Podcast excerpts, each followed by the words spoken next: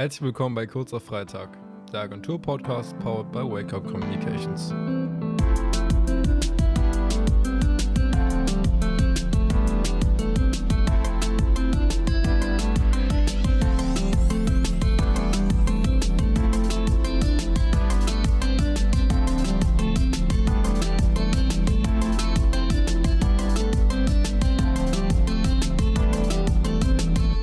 Willkommen zu einer weiteren Ausgabe des Agentur-Podcasts Kurzer Freitag. Mein Name ist Max und heute habe ich einen Gast mit dabei mal wieder, den lieben Felix. Grüße. Wir sprechen heute über ein besonderes Thema oder ich sag mal auch wichtiges Thema in Sachen Kampagnenplanung und Strategien und zwar Influencer-Marketing. Ich habe extra den Felix auch dazu geholt, weil wir beide heute sowohl aus Influencer-Sicht, aus unseren eigenen privaten Tätigkeiten, als auch aus Unternehmenssicht einfach mal erklären möchten, was ist eigentlich überhaupt ein Influencer? Ab wann gilt man als ein Influencer? Und woran erkennt man, hey, genau diesen Influencer brauche ich für meine Kampagne? Und ab wann ist es halt überhaupt eine richtige Kampagne für Influencer-Marketing? Und welche Tools kann man nutzen, um bei der Recherche nach passenden Influencern auch wirklich keine Fehler zu machen? Damit beschäftigen wir uns heute und auch noch vieles weiteres, aber zuerst kommen wir zu unserer Reihe Lüge oder Wahrheit.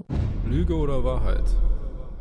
Und ich würde sagen, Felix, der Gast hat Vortritt, fang gerne an. Okay, alles klar, Max. Ich habe da eine kleine Geschichte für dich vorbereitet. Ob das die Wahrheit ist oder nicht, das musst du jetzt selber rausfinden. Es gab da mal eine Situation. Das ist schon ein bisschen länger her. Ich glaube, wenn ich mich richtig erinnere, war das 2014 und das war tatsächlich damals mein aller allererstes Placement. Du musst dir vorstellen, das war folgendermaßen: Ich habe eine Runde Minecraft gespielt. Vielleicht kennt das der eine oder andere von euch, vielleicht aber auch nicht.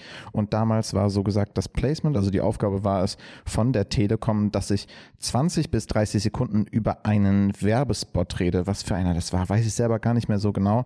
Aber ich habe das irgendwie einfach nur so ein bisschen runtergestottert, 20 Sekunden kurz darüber geredet, weil da gab es auch kein Skript oder irgendwie sowas in der Art. Ich wusste gar nicht genau, wie das überhaupt abläuft. Wie gesagt, das war halt auch mein erstes Placement und ich hatte da gar keine Erfahrung.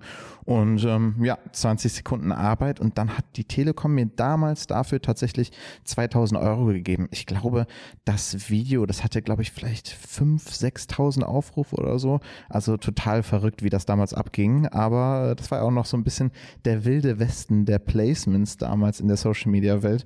Und ich frage mich, ob du glaubst, dass das wirklich passiert ist oder etwa nicht. Ich glaube, damals war die Relation zu Placements auch noch was komplett anderes, weil gerade zu diesen früheren Jahren, ich sag jetzt mal auch so 2014, 2013, 2015, so da um den Dreh, da haben Unternehmen das erste Mal so wirklich herausgefunden, Influencer, die, die können uns was bringen, so, die können der Marke oder dem Produkt wirklich ein bisschen mehr Aufmerksamkeit generieren. Und ich finde das in Relation krass. Ich würde sagen, es ist wahr.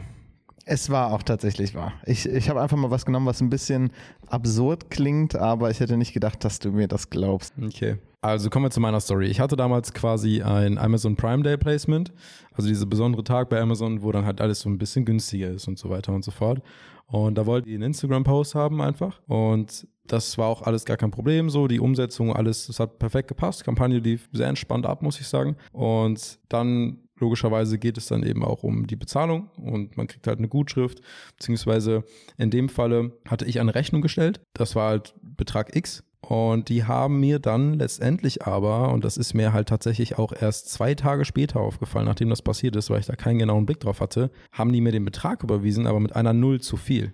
Dann war halt natürlich so klar, so, okay, ich kann jetzt nicht einfach so das behalten, so ist es ja auch nicht mein Verdienst oder so und das ist auch, das gehört denen. Und dann habe ich die kontaktiert und dann haben wir das geklärt und so weiter. Aber das war das erste Mal, dass ich bei einer Kampagne, dass so etwas passiert ist. Und es war halt auch irgendwie weird, weil es war halt dann es war so random. Keine Ahnung, das war halt auch Amazon so. Da gehe ich jetzt nicht davon aus, dass die da in der Art und Weise bei der bei so Buchhaltungskram große Fehler machen. Ich meine, das ist ja schon eine große Nummer jetzt, ne? Also wenn so eine Firma wie Amazon mal aus Versehen eine Null dran macht, ich meine, ich kann verstehen, dass sie das vielleicht nicht gerade im ersten Moment bemerken, weil die ja schon ein ziemlich reiches Unternehmen sind, kann man schon fast sagen. Aber wie du selber gerade schon gesagt hast, ich kann mir gar nicht so wirklich vorstellen, dass in der Buchhaltung von Amazon jemand aus Versehen eine Null noch extra dran macht. Wenn dann sehr, sehr lucky für dich. Aber ich glaube auch, ähm, dass selbst wenn das passiert wäre, dass früher oder später wieder zurückgegangen wäre. Und und deswegen glaube ich nicht, dass das passiert ist. Ja, okay, du hast recht. Also es ist nicht passiert.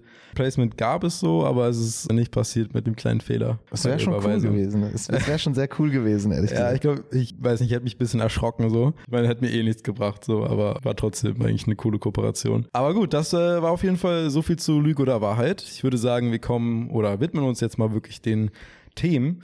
Und zwar fangen wir einfach mal grob damit an, für die Leute, die da nicht so ganz mit drin sind, sage ich mal. Was ist ein Influencer und ab wann gilt man jetzt ein Influencer? Und ich würde das den Stab jetzt einfach mal weiterreichen und dich mal fragen, wie siehst du das? Ab wann ist man denn überhaupt ein Influencer? Ab wann ist man ein Influencer? Ne? Ich meine, das ist ja wirklich die goldene Frage, die, glaube ich, niemand so zu 1000 Prozent beantworten kann. Aber ich glaube, man kann es schon so halbwegs eingrenzen. Ich finde persönlich ist man auf jeden Fall ein Influencer, wenn man eine gewisse Reichweite hat, man auch einen Mehrwert für eine Marke hat und erfolgreich an der Kampagne teilnehmen kann. Und halt grundlegend auch einfach Leute dazu motivieren kann, hey, das Produkt ist cool, die Dienstleistung ist cool, probiert das mal und da halt tatsächlich vielleicht ein Effekt entstehen kann, dass andere Leute sich denken, hey, ich, ich schaue da mal vorbei, so. Dass du halt logischerweise, wie das Wort auch quasi schon sagst, einen gewissen Einfluss auf Follower von dir hast. Genau, richtig. Die, aber man kann jetzt nicht wirklich sagen, okay, ab 10.000 Abonnenten bin ich irgendwie ein Influencer. Ich glaube, das hängt dann wirklich komplett von deinen Insights, von deinem Engagement und von deinen ganzen Zahlen im Allgemeinen ab. Ab wann ist man dann wirklich ein Influencer? Wenn man das Ganze natürlich hauptberuflich macht, dann zählt man logischerweise schon als Influencer. Wenn man davon leben kann, finde ich, dann sollte man das schon sagen können. Aber eigentlich auf eine gewisse Art und Weise ist ja jeder von uns ein Influencer. Also selbst wenn die Tante irgendeine eine Torte in ihre Instagram-Story postet und du daraufhin dann die Torte nachmachst, dann hat sie sich ja quasi geinfluenced. Aber das ist nicht das Thema für heute, denn wir reden natürlich über den klassischen Influencer, der wirklich teilnimmt an Kampagnen und wirklich für Firmen auch einen großen Mehrwert bringen kann. Genau, und da ist halt äh, oft mal die Frage, wie erkenne ich, was der richtige Influencer für mich ist? Und was ist auch wirklich so die richtige Kampagne, um da Influencer-Marketing zu betreiben. Und ich finde, das ist halt so ein wenig schwierig zu beantworten, weil äh, mittlerweile hat sich Influencer-Marketing im Vergleich zu, ich sag mal, sieben bis acht Jahren, war das Ganze irgendwie, die haben dir wirklich einfach nur das Produkt gegeben und du solltest das irgendwie ins Video einbinden. Und es war aus meiner Erfahrung heraus nicht so wirklich viel vorgegeben, was du, was du tun sollst. Es wurde nur ungefähr gesagt, hey, sagt, das Produkt ist so und so und, und das war's. Und ich habe das Gefühl, dass es heute sogar mehr Freiraum gibt bei Kampagnen. Also es fällt mir öfter auf, wenn mir mal welche in YouTube-Videos vorkommen oder so oder sag mal auf TikTok oder so auch äh, Videos vorgeschlagen werden von bestimmten Creatoren, die dann aber jetzt Werbeanzeige angezeigt werden, die in ihrem eigenen Stil und ohne dass es wirklich so, ich sag mal, komplett aus der Reihe tanzt, Werbung für ein Produkt oder für eine Dienstleistung machen und es sich so anfühlt, als wäre es direkt ein Teil von ihrem Content so. Es fühlt sich gar nicht mal so wirklich an wie Werbung so. Es ist halt einfach nebenbei irgendwie da so mit drin und ich glaube, dass es mittlerweile etwas entspannter geworden ist, beziehungsweise mehr Unternehmen gecheckt haben, hey, wir können den jetzt nicht einfach nur sagen, blend jetzt hier eine Einblendung ein von einem Spiel von uns und du machst dann Voice-Over drüber und sagst genau die Sätze, die wir da auch haben. Nee, also es gibt halt genug Placements von, ich sag mal auch Comedy-YouTubern zum Beispiel, die das halt nochmal lustig in ihrem eigenen Stil verpacken und man sich das gerne anschaut, weil es halt natürlich auch Werbung ist. Du magst den Content der Person, du magst die Person und es ist nochmal humorvoll verpackt. Ein Punkt davon, den ich halt genannt habe, ist, worauf man achten sollte. Aber da kommen wir gleich nochmal detailliert dazu. Wenn man jetzt nochmal zu der Ursprungsfrage zurückkommt, wer ist jetzt genau der richtige Influencer oder welcher Influencer passt wozu? Früher zum Beispiel, als ich so mit dem ganzen Zeug angefangen habe und wo Placements noch relativ neu in Deutschland waren, da war es halt so, da haben die Firmen eigentlich nur auf deine Abonnenten geguckt und nicht mehr. Hattest du mehr Abonnenten, dann warst du der richtige Mann für die Kampagne. Heutzutage ist es aber schon sehr wichtig, dass man natürlich dann auch thematisch zu dem Produkt oder zu der jeweiligen Firma passt. Man könnte jetzt nicht irgendwie eine Beauty-Influencerin nehmen oder so und sie Werbung für irgendein Handygame machen lassen. Das würde einfach nicht funktionieren und das passt auch dann nicht so wirklich in das ganze Brand-Image rein. Und da ist es natürlich dann sehr, sehr wichtig, dass man auch immer die richtigen Leute auswählt, die dann perfekt zu deinem Produkt passen. Genau, und es ist halt auch mittlerweile so, das hast du gerade schon so ein bisschen angeschnitten. Früher haben Unternehmen, die Werbung machen wollten mit Influencern, einfach nur auf die Abonnenten bzw. die Followerzahl geguckt und gesehen, okay, wow, der hat 300.000 Follower, den nehmen wir, der muss ja krass abgehen. Aber Unternehmen sind schlauer geworden und checken mittlerweile, hey, so viele Abonnenten oder Follower wieder hat, das ist komplett scheißegal. Worum es mir geht, ist das Engagement auf seinen Posts. Wie viele, wie viele Kommentare bekommt er? Wie viele der, der Leute, die dort kommentieren, sind auch, ich sag mal, regelmäßig aktiv? Und wie ist das Verhältnis auch einfach, ne? Reichweite zur Abonnentenzahl? Früher habe ich das Gefühl gehabt, haben Unternehmen das gar nicht so wirklich auf dem Schirm gehabt weil auch einfach diese Metriken nicht so wirklich offensichtlich gegeben waren. Ich meine, wir wissen alle, wie Instagram oder auch Facebook 2013 aussah. Das war halt gerade so im Start, sag ich mal. Ich finde, dass definitiv einige Kampagnen schon in den Sand gesetzt wurden, weil Unternehmen genau dies nicht beachtet haben. Sie haben die falschen Influencer rausgepickt, zu viel Geld dafür gezahlt und nichts davon wiederbekommen. Deswegen wollten wir auch nochmal anschneiden, Felix und ich, wir sind beide im Influencer-Bereich auch tätig, haben seit 2013, du seit 2011, glaube ich, eine gewisse Reichweite aufgebaut und ich sag mal auch so diese, diese Phasen alle so ein bisschen miterlebt. Gleichzeitig hatte ich aber auch agenturwise bezogen Kontakt zu Influencern, habe schon Kampagne damit geplant und weiß halt auch, wie es sowohl aus der Influencer-Sicht ist, aber eben auch aus der Unternehmenssicht. Und eine Sache, die mir sehr, sehr krass aufgefallen ist, das war ungefähr so vor zwei, drei Jahren ungefähr. Viele Influencer haben mittlerweile halt ein Management, die sich um alles kümmern und du schreibst die an, so eine Liste, einen Contentplan, so, so viel kostet ein Post, so viel kostet eine Story und so weiter und so fort. Und dann schaue ich mir aber teilweise auch die Kanäle an und ich finde das relativ schwierig dann auch zu beurteilen. Die hat dann eine gewisse Reichweite, diese Person, aber wirkt für mich nicht so, als würde sie das Geld einbringen, was ich ausgebe. Was mir auch aufgefallen ist, ist zum Beispiel, dass der Kontakt zu Influencern auch irgendwie ein bisschen schwieriger geworden ist. Du bekommst dann teilweise auch, damals war das so, da habe ich einen Screenshot bekommen von einem Influencer, der ist auch relativ groß, nenne jetzt aber keine Namen, aber der hatte auf jeden Fall eine relativ okay Reichweite, sag ich mal. Da habe ich Screenshots von dem bekommen, wegen den ganzen Statistiken. Ich muss ja gucken, hey, was bekomme ich denn für mein Geld überhaupt so? Lohnt sich das überhaupt, diese Kampagne so mit ihm noch mit auszustrahlen oder ist das reine Geldverschwendung? Und er hat mir Screenshots geschickt gehabt von seinen Statistiken und das lief nicht übers Management und die wirkten für mich, ich habe das halt so ein bisschen verglichen, die wirkten halt so ein bisschen sass. So. Da war irgendwas nicht so ganz, ganz, ganz recht. So. Gefaked auf gut Deutsch gesagt. Genau. Und das ist halt auch nochmal so ein richtig schwieriger Aspekt, den man beachten muss, weil viele bei ihren Kampagnen das nicht beachten oder gar nicht merken. Du musst halt so ein gewisses Auge auch dafür haben, ob du gerade vielleicht einfach nur verarscht wirst. Dazu gibt es eben auch nützliche Tools, um das Ganze so ein bisschen nachzuvollziehen. Das wären zum Beispiel Social Blade oder Nindo, wo du genau einsehen kannst, hey, die Person hat diesen Monat so und so viele Aufrufe gemacht oder so und so viele Abonnenten. Du kannst dir das Engagement ungefähr zusammenreimen. Man sollte auf jeden Fall immer, ich sag mal, auch noch eine andere Person drüber schauen lassen und solche Tools nutzen, damit man sicher geht, dass man auch wirklich für sein Geld das bekommt, was man erwartet und nicht einfach über den Tisch gezogen wird. Leider Gottes, es gibt gute Influencer, es gibt wirklich sehr, sehr trustworthy Influencer, die du bezahlst, die machen da wirklich coolen Content draus und das bringt was für dein Produkt, für deine Marke. Aber genauso gibt es welche, die du zahlst und die bringen dir gar nichts. Es ist einfach nur Geld in ihre Tasche und Kampagne ist flach. Hättest du komplett anders nutzen können.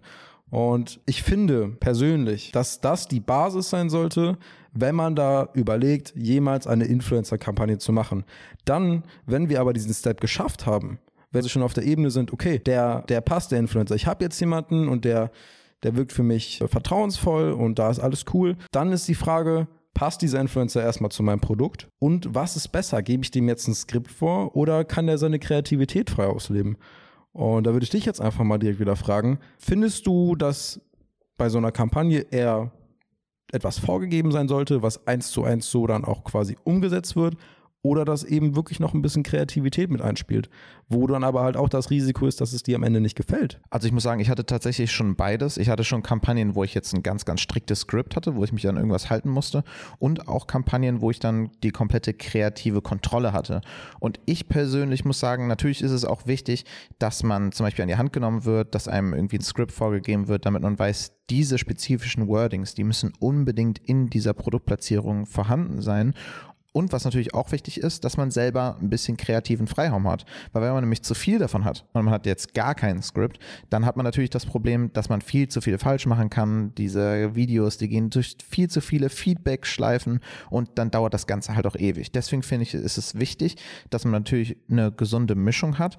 Dass ein paar Wordings, die müssen auf jeden Fall in der Platzierung drin sein, aber man sollte dem Creator oder generell dem Influencer möglichst viel Kreativität geben, weil dann kann das Ganze auch authentischer rübergebracht gemacht werden. Und wo wir gerade über Authentizität reden, das ist natürlich auch sehr, sehr wichtig. Man muss natürlich auch recherchieren bei verschiedenen Influencern. Sind die authentisch genug für meine Marke? Können die das repräsentieren? Haben die ein gutes Auftreten? Und da kann ich generell einfach nochmal den Ball ein bisschen zu Max rüberwerfen. Der kann da bestimmt auch nochmal viel zu sagen. Also ich sehe das Ganze so, dass man definitiv ein paar Wordings haben sollte. Vielleicht ungefähr, ich sag mal, eine, eine, eine grobe Idee, hey, erwähnt die und die Worte, äh, komm auf das und das zu sprechen, aber wie du das machst, ist komplett dir überlassen. Und erstmal sollte man bei sowas natürlich genau recherchieren, wie tritt diese Person auf, wie du es schon selber gesagt hast, und was macht die überhaupt für einen Content. Und daraus resultierend kann man entweder der Person, also dem Influencer, selbst einen entsprechenden Vorschlag machen zur Umsetzung der jeweiligen Kampagne. Oder man fragt ihn selbst, wie würdest du das denn ungefähr aufbereiten, damit es in dein Content passt? So, das ist halt dann komplett davon abhängig, wie sehr man da am Hebel sein möchte, wie viel Freiraum man geben möchte. Ich bin eher ein Fan davon, dass man ihm nur sagt, das ist das Produkt, erwähnt das und das und das. Mach uns einfach mal einen Vorschlag, wie du dir das vorstellen würdest und in was für einem Video du das, du das einbauen würdest, so damit wir eine ungefähre Ahnung haben, was wir letztendlich auch bekommen als Agentur beziehungsweise als, als Marke, die dann eben diese Werbung bei dir schalten möchte. Ja, haben wir das Recherchethema quasi erledigt, geht es eigentlich nur noch darum, wir wollen ja, dass die Kampagne im Kopf bleibt so und da ist halt die Frage, ab wann geschieht das?